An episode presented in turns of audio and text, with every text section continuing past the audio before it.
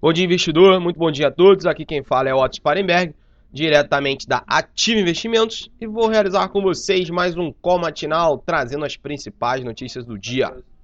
O Banco Central realiza hoje um novo leilão de swap cambial para aliviar a pressão sobre o dólar, que, que ontem chegou a patamar de 3,80, diante de uma valorização da moeda com a pressão vindo do exterior. Não menos importante foi o anúncio do Conselho Monetário Nacional de que a meta da inflação será de 3,75% a partir de 2021.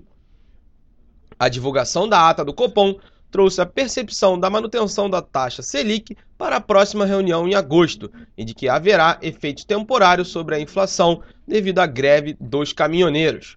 No mercado externo, o pessimismo gerado pelo conflito comercial entre Estados Unidos e China afeta o mercado norte-americano e as bolsas asiáticas, enquanto os contratos futuros do petróleo operam em alta perante a ameaça dos Estados Unidos em impor sanções a países que importarem a commodity do Irã. Bom, pessoal, estas são as principais notícias do dia e agora vamos para a agenda. Hoje, às 9h30, nos Estados Unidos, o Departamento de Comércio divulga as encomendas de bens duráveis.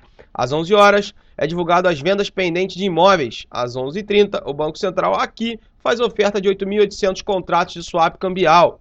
Ah, também às 11h30, o Tesouro oferta até 2 milhões de NTNF para comprarem. Às 11h30 é divulgados os estoques de petróleo bruto, com os estoques de gasolina e estoques de destilados. A meio-dia, o diretor do Fed, Rondell Quarles, participa de eventos sobre regulação internacional em Sun Valley e 1h15, o presidente do Fed de Boston, Eric Rosengren, discursa em evento em Peterson Institute. Bom, pessoal, esta é a agenda do dia. Convido a todos a acessarem a nossa sala ao vivo no YouTube e também o nosso site www.ativeinvestimentos.com.br. E na nossa sala ao vivo você acompanha as melhores oportunidades de day trade, swing trade do mercado comigo, com Felipe Fradinho e Lucas Claro. Bom dia a todos e bons negócios.